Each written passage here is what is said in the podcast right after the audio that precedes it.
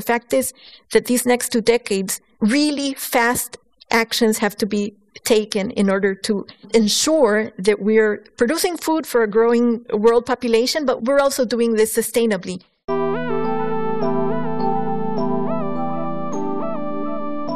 And this means that we have to think about better ways of producing food because by 2050, we're going to be hitting the 9 billion mark.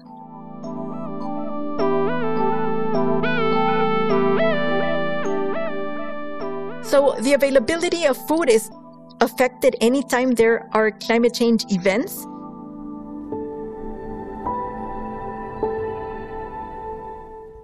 Das sagt Ingrid Fromm. Ihre Arbeit konzentriert sich auf Ernährungssysteme und globale Wertschöpfungsketten und deren Auswirkungen auf die wirtschaftliche, ökologische und soziale Entwicklung.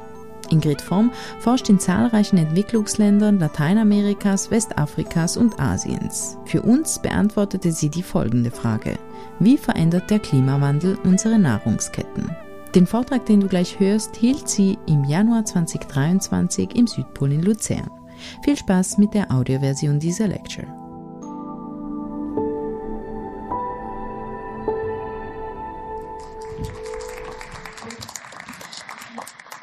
Thank you very much for joining me tonight as I try to give an answer to this very complex question of how climate change affects our food chains. And before we begin, let me just go over some very um, basic points of what a food chain is all about. I have been conducting research on this topic for 19, almost 20 years now. And I can see that the complexity is actually increasing over time. But very basically, in order to produce food, to produce uh, um, at the farm level, we need inputs. So this is the first step, the seeds, the fertilizer that we need to, for agricultural production. And this is mostly conducted by farmers. About one third of the agricultural production in the world is actually small scale farmers. And that goes on through middlemen. The middlemen have the task of collecting food and distributing the food to different uh, places. So transporting and moving it either to wholesale markets or directly to processing. And sometimes it is the case that wholesale also goes to processing, further processing, until finally food reaches a markets. It reaches our Coop or Migros, the markets where we buy food, the retailers, and finally the consumer. So you can see that this journey from the farm to the fork actually entails numerous steps. And normally these steps take place both at a local level, but also regional level in the case of Europe. And it is sometimes the case that this takes place over multiple borders, international level as well. And now this food production is not happening in a vacuum. So we have a whole system in which all of this is embedded.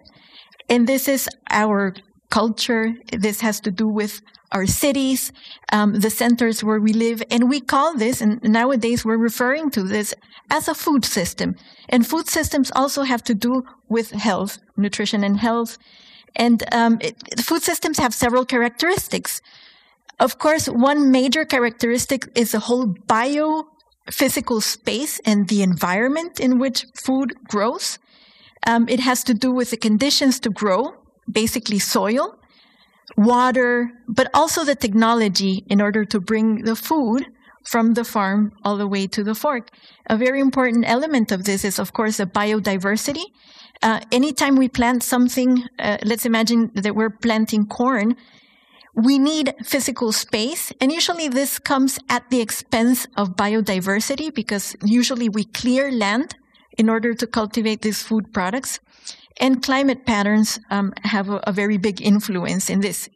Climate patterns dictate when we plant the corn. We plant the corn in the spring because of climate patterns, and you know, harvest uh, usually tends to fall around um, the fall. Infrastructure is also a very important component because all the logistics have to do with the infrastructure. The ports um, where the ships are coming and food is being distributed, the transportation, the storage. Some of our food products are perishable food products. Let's imagine fish, for instance. You need a whole refrigeration system in order for the fish to reach um, the consumers in a safe way. And all these processes are part of the whole infrastructure and, and logistics. Another characteristic is, of course, the economy and the political setting. The business environment is part of the food system. The finance, the um, farmers need access to finance, but also different entities in order to uh, be able um, to to get the food products flowing all the way to the consumers. Policies, trade policies are very important. How we trade, that is also part of our food system a very important component, and I say this not only because I am a scientist working at a university, but of course, research and development is also part of the food system. In fact, the food that we consume nowadays, the form in which the, you know, the apples that we have, the varieties that are planted, it has changed over time. Agriculture has been, um, has existed, of course, for about 10,000 years when people actually um, figured out how to plant and grow food rather than hunting and collecting or hand, hunting and gathering. Um, this has in- intensified over time, these changes in how we consume um, food and in the varieties that we plant. And it, it has to do with, uh, of course, with research and development. And uh, scientists have, through plant breeding and through genetic modifying of, of, of, species, have figured out which of these varieties best grow or are best suited and most uh, are the most productive types. And so this is, of course, why we have a very limited variety um, of, of certain crops in in our consumption patterns. This used to be a, a wider variety, but of course, as production systems have in, intensified, then the varieties that are grown are quite reduced. And um, so R and D is responsible for that. Uh, another important thing that I just wanted to mention: my my colleagues at the BFH, for instance, um, they do research on, on the food products that we consume. So, for instance, they're going to be testing and trying and determining what is the best combination of yogurt that we all eat.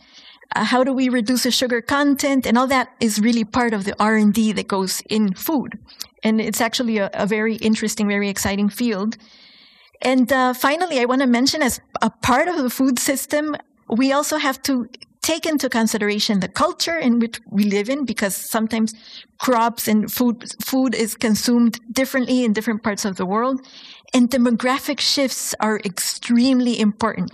As the world has become nowadays more urbanized than um, rural we have noticed that over time these consumption patterns also change because of where people are placed or when people are living in the city, they don't have the direct access to the food directly from the farm. So that really means that the demographics changes how we consume food. There are some very um, important considerations, dimensions in these food systems. Um, a key aspect of the food system is how do we sustainably produce food? And sustainability has several dimensions. Of course, we all know an economic dimension.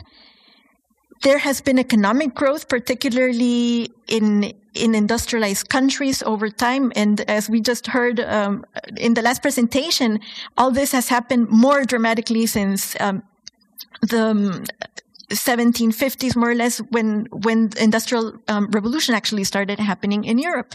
But we also have to recognize that despite the economic growth in many parts of the world, in in, in Europe, in North America, and so on, there are still pockets of poverty and there are inequalities by and large in, in different areas of the world.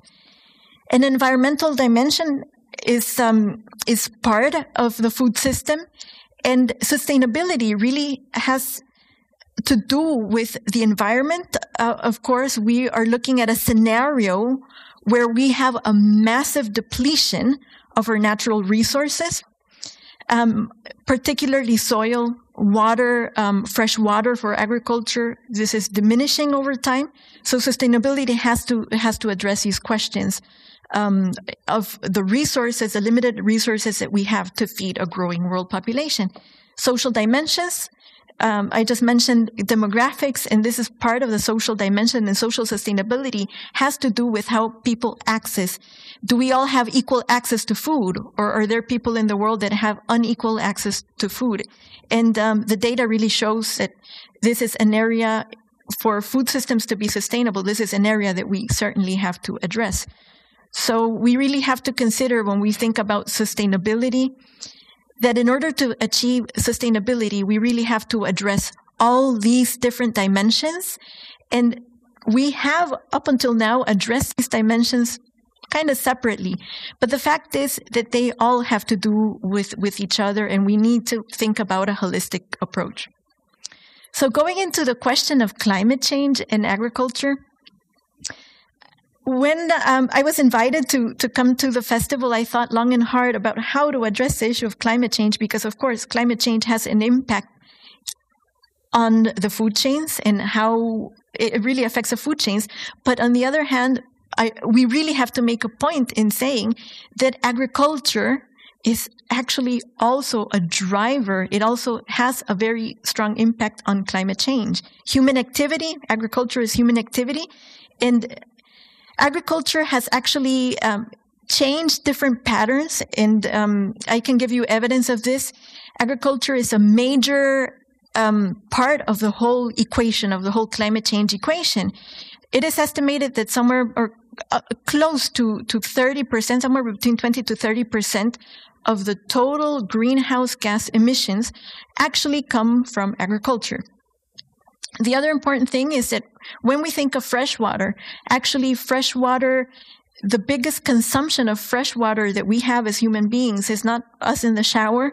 It's actually because of agriculture, because we in we have to um, irrigate irrigate our crops, and this is only for the crops that are irrigated, but they also have quite a, it also has an impact on climate change. Only about 20% of the crops worldwide are, are irrigated. So agricultural agriculture has an impact on climate change, and climate change in turn has an impact on agriculture. And um, this means that crop yields reduce over time. This is impacting the, at the farm level the crop yields. And um, science is also pointing at the nutritional quality of food is also um, impacted. And I just read quite recently a very interesting study that looked at a drought situation in sub Saharan Africa. And they evaluated the absorption of nutrients from the soil to the plant, diminished in drought situation, but also when they uh, did a nutritional analysis, they also determined that um, when you eat corn, that is grown in a drought situation, then the nutrients are of lower quality than in a situation when they are irrigated. So, um, agriculture, yeah, the quality is is is um, the the productivity is lowering, quality of, of food is lowering. Livestock is also affected in extremes. Livestock is affected in in situations, for instance, of drought, of dryness, and so on.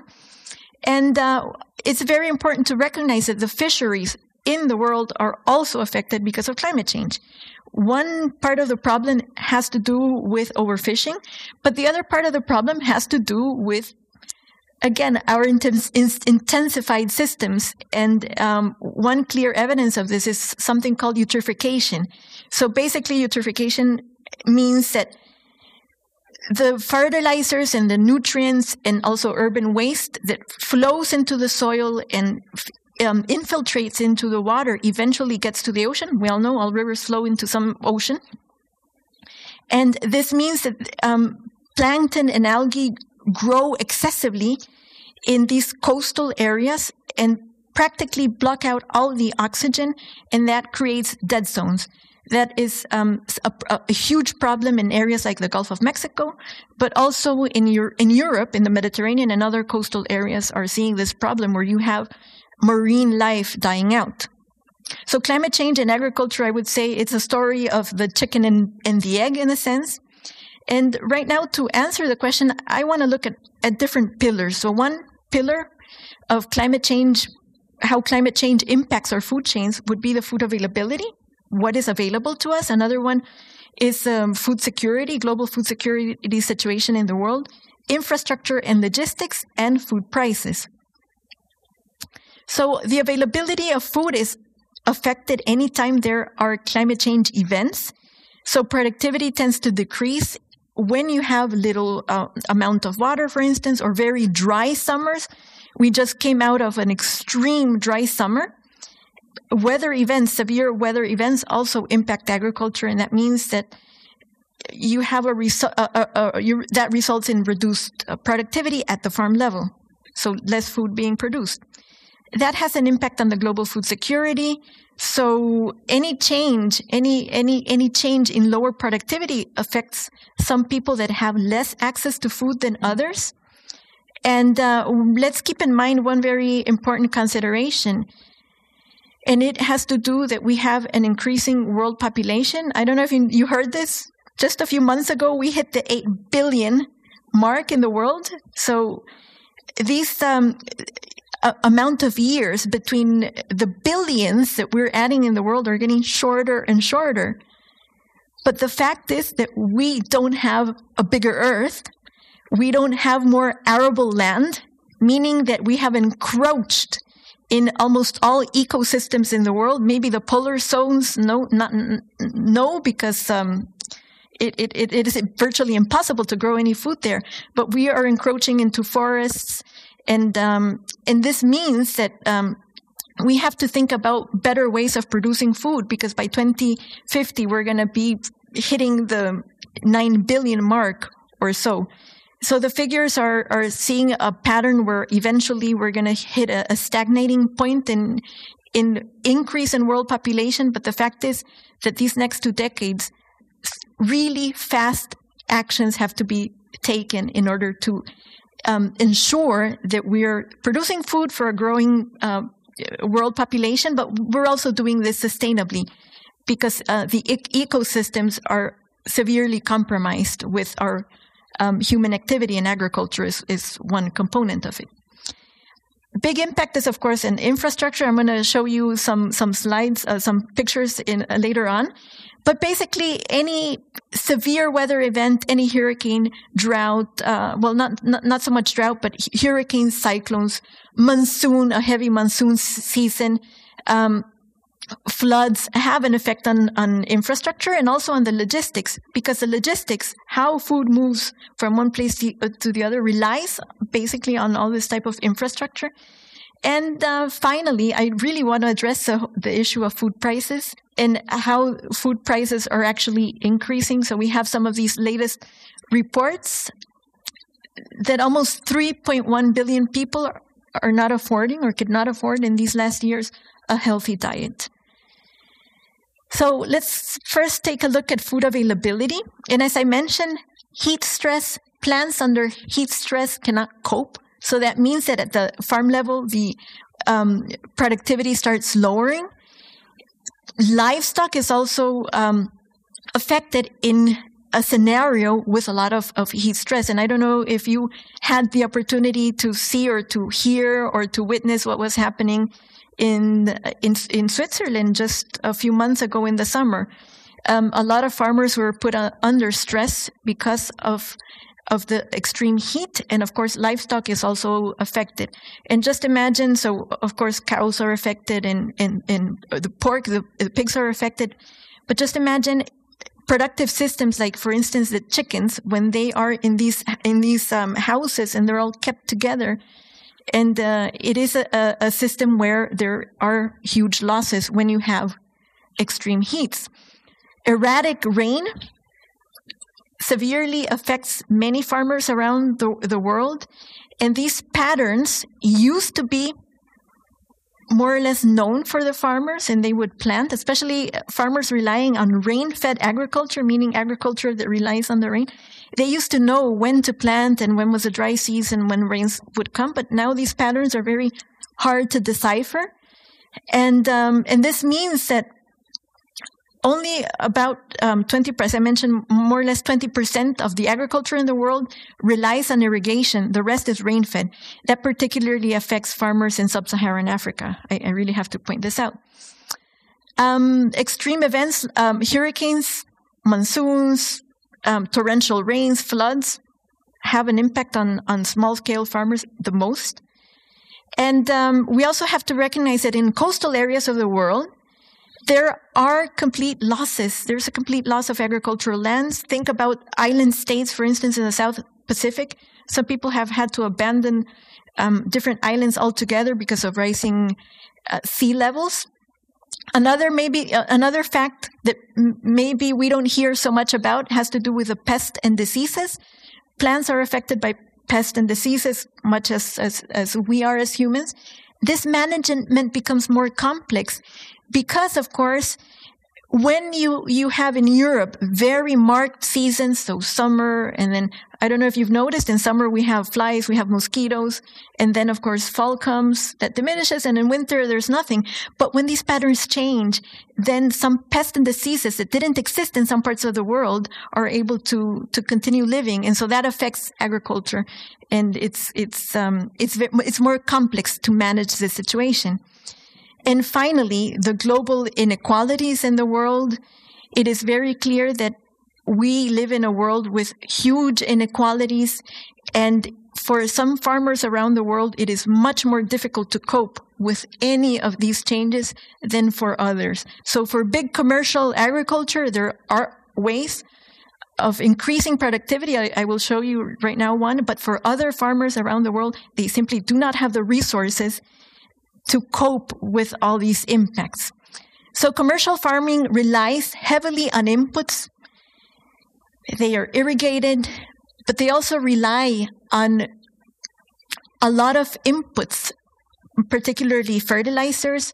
And the, mo- the most used fertilizers are, nitrogen based uh, fertilizer, but also phosphorus and, and potassium, NPK, the, the uh, famous uh, um, acronym for, for these. And you can see that over time, of course, this has to do with an increasing world population, but these systems tend to intensify and intensify and intensify.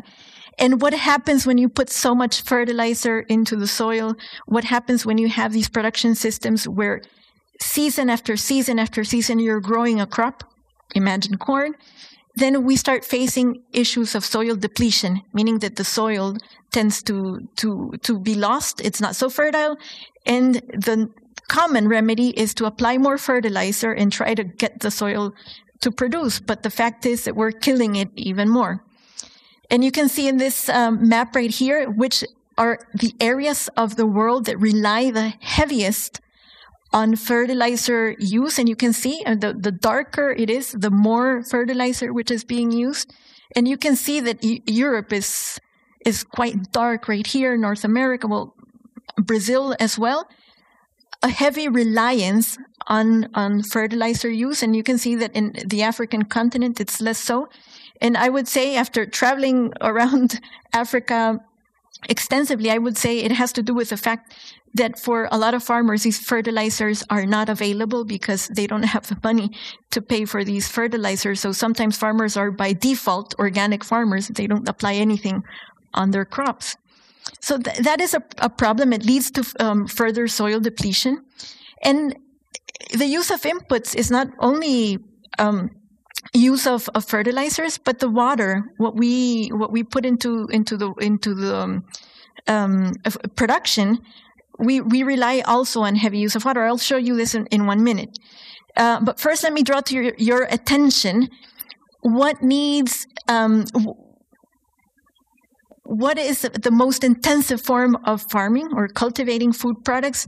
And you can see in this, in this um, graph, actually, let me put up both. You can see on, on one side that we have that there are crops and food products that are extremely thirsty, if you will. And that really has to, the culprit of all this is beef production. It requires a lot of water. But I don't know if you know this. It's not that the cows are drinking water. It actually has to do with the fact that in order to produce the corn, so um, for for beef production, we rely a lot on, on, on corn production. And in some parts of the world, in the United States, for instance, you have this corn belt corn is being produced not to feed human population, but to feed the beef or the cows that, you know, some humans eventually eat. It's, it's very water intensive system. And you can, you can see by comparison, chicken less so. And of course, vegetables require a lot less water than beef.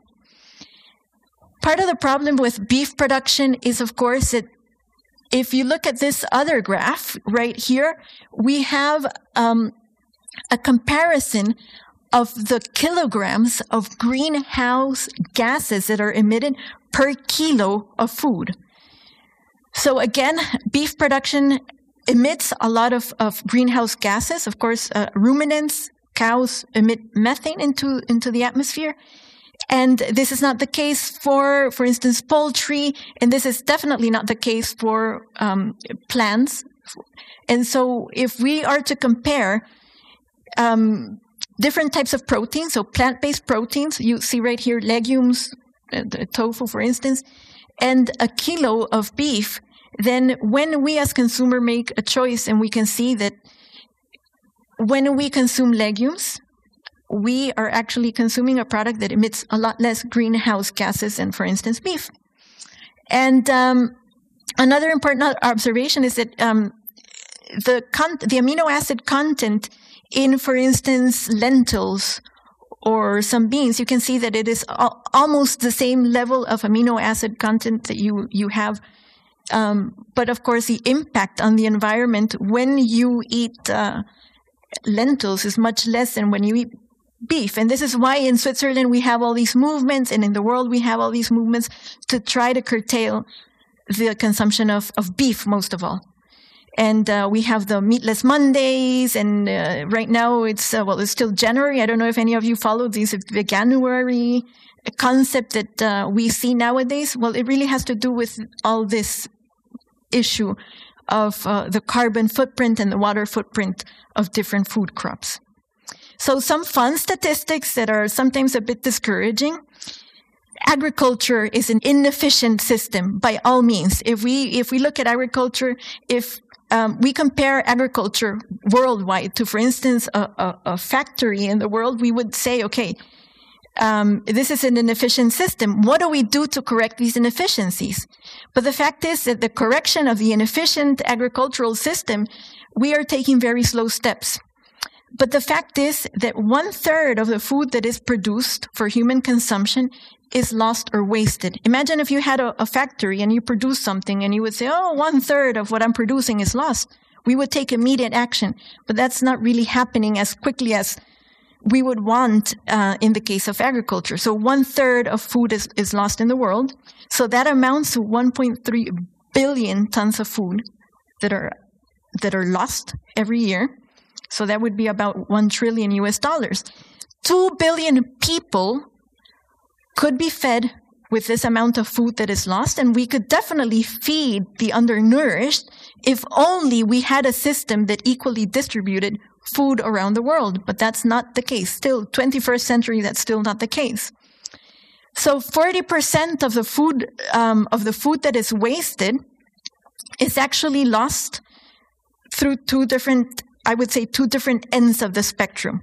So in developing countries, food is being lost because of a system that does not allow farmers, particularly small scale farmers, to store the food properly, so they suffer loss almost at the um, uh, right after production. In industrialized countries like in Switzerland, we actually have um, a lot of waste in the retail so by the time the food reaches um, Coop or Migros, and in the consumption, so meaning that we are still being very, um, well, not not taking the necessary actions to reduce this waste of food. So food waste and food loss is a huge part of, of, of the problem. And if we look at the graph before and we see, okay, the greenhouse gas emissions, if we were to cut this loss, then I think that we could also have a direct action on uh, the reduction of, of CO2 emissions and, and methane and uh, other greenhouse gases. Uh, it's a very important thing to to also um, address the issue of global food ins- insecurity. So right now in the world, and this is this is a bad news. So by 2014, okay, a lot of the numbers of food insecurity in the world had dropped, meaning that people were having more access to food.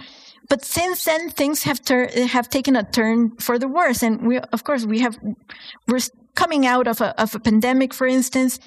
Um, but actually, the number of people suffering from acute food insecurity has increased, and it has increased in these um, recent years. In part, it has to do with climate change, of course, the impacts, global warming, and so on. in part, it has to do with food prices, and um, and th- these months for many parts of the world have been extremely dramatic because people cannot afford food. This is also the case for for for people, some people in in European countries, and that has placed um, an additional 30 million people in low income countries in a food insecure situation. And let's look at a map. Right here we have uh, the numbers of food insecurity in the world, and you can see, okay, the, the wider parts are areas of the world that suffer less from food insecurity, and the darker parts, and you can see some um, areas of the world are very, very dark, and this is sub-Saharan Africa. And in some areas, uh, South Sudan, Central African Republic, for instance, you have more than 50% of the, uh, of the, of the total population that is actually moderate or severe food insecure, meaning that they could take food once a day or maybe even less. So this is this is quite a dramatic situation, and let's recognize that even here in Europe, North America, and so on, the the figures are much smaller. But reports are indicating that many people uh, there are pockets of food insecurity in all these countries, and people who are not able to afford proper and nutritious food. So I mentioned earlier the impact on infrastructure, climate change actually does impact our infrastructure. And I want to um, address this issue by giving an example of the severe climate change impacts on infrastructure just by looking at what happened in in the Atlantic and in Central America in 2020. This was by and large underreported here in Europe. We were all thinking pandemic, but uh, for those of you who might have read, you, you might have seen that it was an intense hurricane season in the Atlantic. So imagine um, a lot of countries in the Caribbean and in Central America were dealing with, yes, pandemic, but also with um, severe rains and these hurricanes. So normally, I, I, guess most of you know that you know hurricanes have the name. They have the they take the first letter um, the name is a, a, it's representing each letter of the alphabet, and eventually they ran out of letters and they had to start using the Greek alphabet, and that's why they named these storms Eta and Iota. And um, they impacted Central America, and these hurricanes were Category 4 and Category 5 hurricanes. And they made a landfall in the Atlantic coast of Nicaragua in 2020, November 2020. I think it was the 4th of November. Two weeks later, another hurricane hit almost the exact point. It was a 26 kilometer distance where the two hurricanes made landfall. They were very strong hurricanes. They flooded uh, Nicaragua, Honduras, Guatemala, El Salvador, the whole Central American region was severely damaged, and that displaced about 7.5 million. I'm gonna, um, a million people. I'm going to show you a place, um, some pictures of, actually I grew up, I was born in, I grew up in Honduras and these are pictures of, you know, very close to where I, I grew up. Banana production decimated. Coffee production, it was just weeks short of the coffee picking in, in Honduras and in Guatemala and Nicaragua. All that was completely destroyed. And when something like this happens, when a banana plantation is devastated, farmers are devastated because they they are not able to plant right away. They have to wait for the water to recede. And we're talking about nature. And in nature, we have to work with cycles. It takes about nine months to have a whole bunch of banana. And that means that for that year, the coffee farmer did not make any money. The banana producer was left uh, devastated and getting back up on the feet is very difficult, particularly in countries where you have a very weak response system. So there are no insurances. Um, there's lack there's a lack of funds. You don't have agencies or you know sometimes even subsidies are very difficult for f- farmers to to have and so that means that rebuilding is almost impossible this is a trigger of displacement and outmigration from the region and in Honduras and in, in, Guatemala. It's a very severe situation where people completely abandon agriculture and they walk all the way crossing all of Mexico trying to get illegally into the United States. So it's, it's a very difficult situation. That, of course, has damage on homes. It has damage on communities and rebuilding. The rebuilding effort is very slow. My parents' home flooded. There was a meter and a half of water inside the house. Water receded. And days later, another hurricane struck, another flood. And you know, if you have the means, you can somehow get back up on your feet. Um, but for a lot of people, it's a very difficult situation. I compare that a year later in Europe. We had all these floods in Belgium and Germany and other parts of Europe. People can claim insurance. Okay, oh, my cellar flooded. You know, my home was wrecked. Somehow you have a mechanism to help people. But in some parts of the world, this mechanism just does not exist. So you have to, you know, fend for yourself. So this is an example of some severe climate change impacts. And I could bring you the example of India, the Philippines, and many other parts of the world where they have a very similar situation. But talking about infrastructure, I just want to show you this graph. This was uh, this is uh, the Intergovernmental Panel for, for Climate Change. It's a very recent report that shows us what are what are the damages to infrastructure and to key economic sectors viewed from um, from a lens of whether the impacts are increasingly adverse impacts or if there's a positive impact. So that usually has to do with policy and the confidence in attribution to climate change. So you can see that the confidence for infrastructure, confidence of attribution to climate change is actually, is very visible that we can, we can attribute this to climate change impacts and the, um, that these are increasingly negative and adverse um, impacts. And you have, on the other hand, um, our human systems, water, crops, and, and, so on. You can see some plus and minuses. This has to do with policies. So, for instance, certain environmental policies um, or certain policies that are helping people um, cope or helping um, governments come to better deals or and, and so on. So basically meaning policy or subsidies to put up, uh, you know, solar panels or, and so on. But the, the effects of climate change on infrastructure are quite severe. In terms of logistics, and this is a paper, this is just fresh out of the oven. You can see 2023, uh, the date of publication. So this has to, this is a, an analysis that looked at logistics in, in the, in the world, particularly ports. And you can see what are, what is the likelihood of an impact of different, you know, cyclones or fluvial or pluvial, so meaning floods, earthquakes and so on on different ports of the world. And you can see that some of the major ports in the world, look at Asia, for instance, Japan or China, the areas that, um, particularly China, areas that are exporting products, they are extremely vulnerable. Um, other areas of the world, so for instance, in the United States, some of the coastal regions, we know that sea level, um, the rising sea levels are posing ex- a very difficult challenge for um, ports. And if we look at Europe, you can see that there, there, the, the likelihood, the probability of impacts is actually quite high. Last year, I visited the port of Rotterdam. This is a picture of the port of Rotterdam. It serves 35, uh, 350 million Europeans. And Switzerland, a lot of the products that come into Switzerland actually come uh, initially to Rotterdam, and then they're um, placed on trains or, or on on uh, um, on these ships on the rivers on the Rhine, so that they come to Switzerland.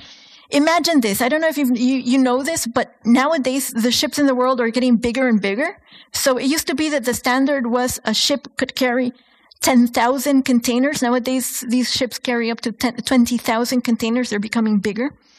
And so it is a difficult thing to manage. The port of Rotterdam, in order to fit these big, huge boats, had, they had to dig up um, the the sea uh, the sea floor so that they could fit in there. It's a massive operation. But what happens when you have a situation um, of these very big boats or the movement of these containers in the Rhine? This is a picture taken last summer. And I don't know if you've heard, but you know, the levels were extremely low. So the movement of goods becomes compromised.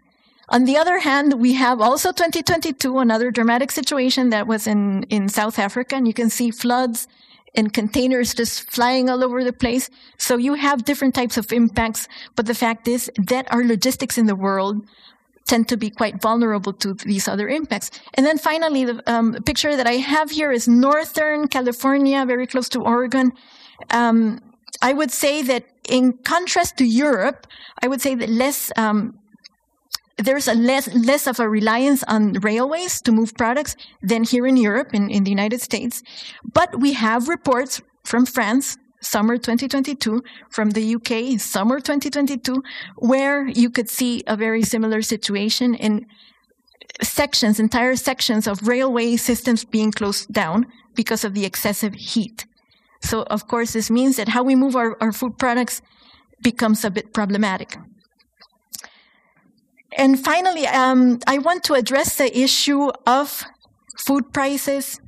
And of course, we cannot attribute climate change impacts exclusively as a, as a problem in our food prices, but I would say the climate change impacts are part of the equation in in this problem of food prices. So of course, COVID pandemic has has caused a lot of disruptions, supply chain disruptions. It has compromised global production.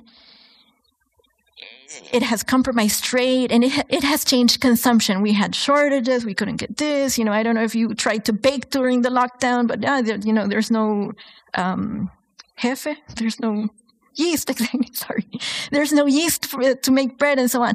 Anyway, um, we had all types of disruptions during the pandemic, so that of course um, also had an effect on, on, on food prices. The war in Ukraine is very evident. Russia is the biggest exporter of wheat in the world. So when sanctions were imposed on Russia, that meant that European countries had a problem of where do you get wheat? And when we in Europe eat mostly bread for breakfast, or in my house we eat bread for breakfast and bread for dinner too, then that's that that tends to be problematic because we need to keep um, we need to source um, wheat for for our daily consumption. And um, Ukraine, also the eighth eighth bigger producer of, of wheat in the world, that affected food prices. I would say that probably the biggest impact has been on energy prices of energy, but that of course affects agriculture, fertilizers, agricultural commodities, all these prices change. Now, this is a very dramatic um, graph, but it is a real index. So the FAO, the Food and Agriculture Organization of the U- UN, they you know they come up with these statistics, and you can see the prices of vegetable oils skyrocketing. And if you look at this, this is a very short period of time. So it's basically two years roughly. And uh, cereals, very big increase in food. And this aggregate, this food price index is an aggregate of, of different crops. And you can see that these prices are still increasing. And all, all indicates that they will continue increasing before they start stagnating or going down.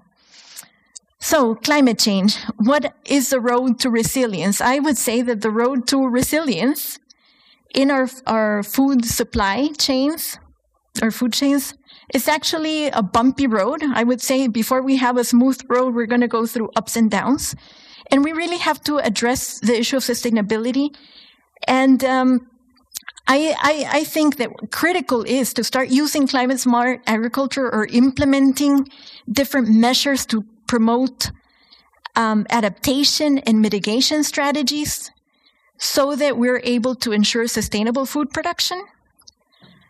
We have to reduce emissions. That is that is one of the the most important factors of all. I would say has to do with cutting food waste and, and food loss. If we want to um, reduce emissions, we really have to address this issue of food waste we have to reduce vulnerability. So investments have to be made in agriculture. Investments have to be made in logistics and infrastructure around the world. And I, I really think that technology offers a very good opportunity.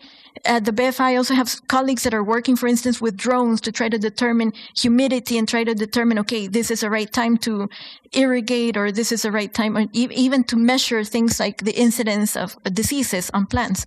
So to say, okay, Phytophthora is coming. Okay, let's see what we do with the potato and actually um, start applying measures in a more sensible way. In that way, making a, a better use of our resources. And from my perspective, I think that a, a very important issue in resilience is, is really addressing some of the inequalities. We're in the 21st century, and from my from my point of view, it is it is I cannot wrap my mind around the fact that we live in such an unequal world. Um, in October, I was in Burundi. I don't know if you know Burundi. It's one of the smallest countries in Africa. It is the second poorest country in the world, second lowest GDP in the world. People basically have, buy the, it's a, it's a very, even in infrastructure, it's very um, basic.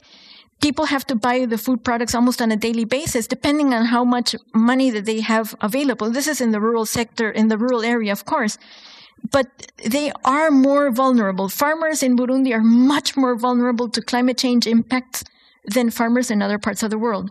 And if we compare that to, uh, for instance, commercial farming, they really have very limited options.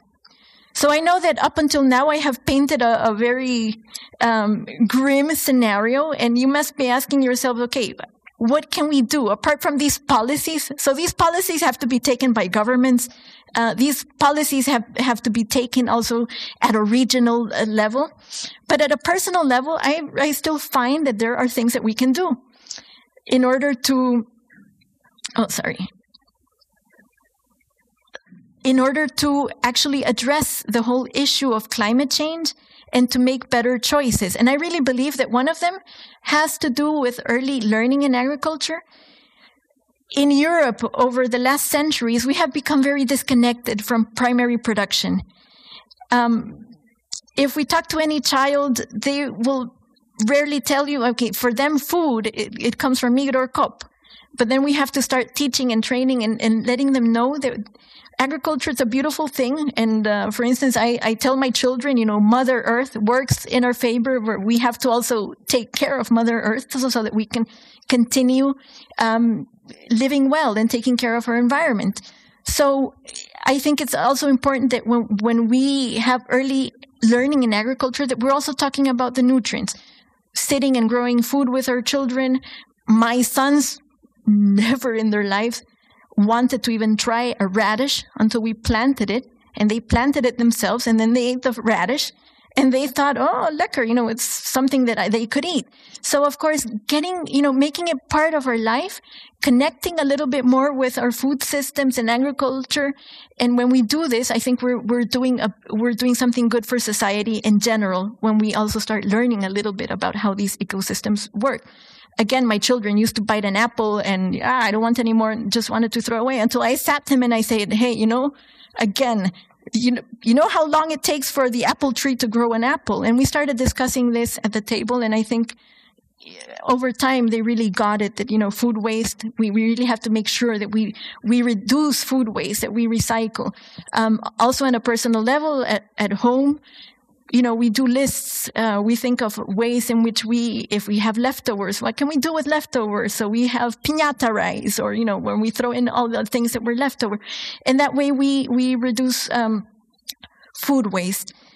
Of course, uh, we have to continue raising awareness on environmental change um, and all these challenges that are happening around us, so that we're able to um, have more resilient food chains. And finally, as a final word, I think another um, important thing to do is to continue fostering this connection with our food and our culture. Well, me coming from another continent, living so long in Europe, I keep telling my, my kids, this recipe was from my aunt or this recipe was from, from my grandmother. Food tells stories and food is part of our family history as well. Um, so it's good to continue fostering this this connection and also embracing the culture in which we live, live in. Uh, talking to farmers. Um, when we buy cheese, we try to go, you know, to we take we we see how we can get it directly from the cheese producer, and usually this connection means talking to people.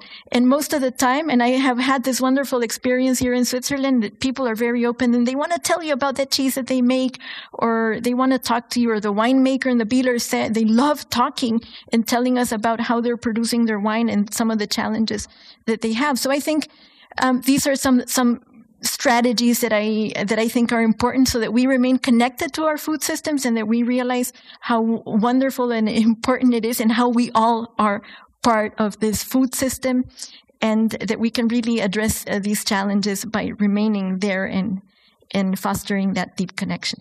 So anyway, thank you for your attention. I leave you here. If anyone ever wants to hear more or discuss with me or ask me any question, I leave uh, my contact information, either my email or uh, LinkedIn.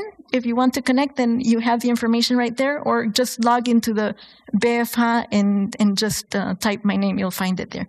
Thank you so much for your attention.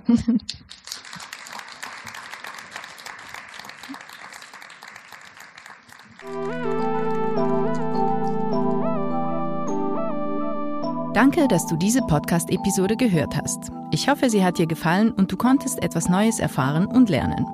Und wenn du schon mal da bist, lass uns doch eine Bewertung oder ein paar Sternchen da. Das würde uns sehr helfen. Und wenn du mehr Vorträge vom AHA-Festival hören willst, abonniere diesen Podcast und folge uns auf Instagram und Facebook. Auch über Feedback freuen wir uns sehr. Schreib uns eine Mail an am.ah-festival.ch.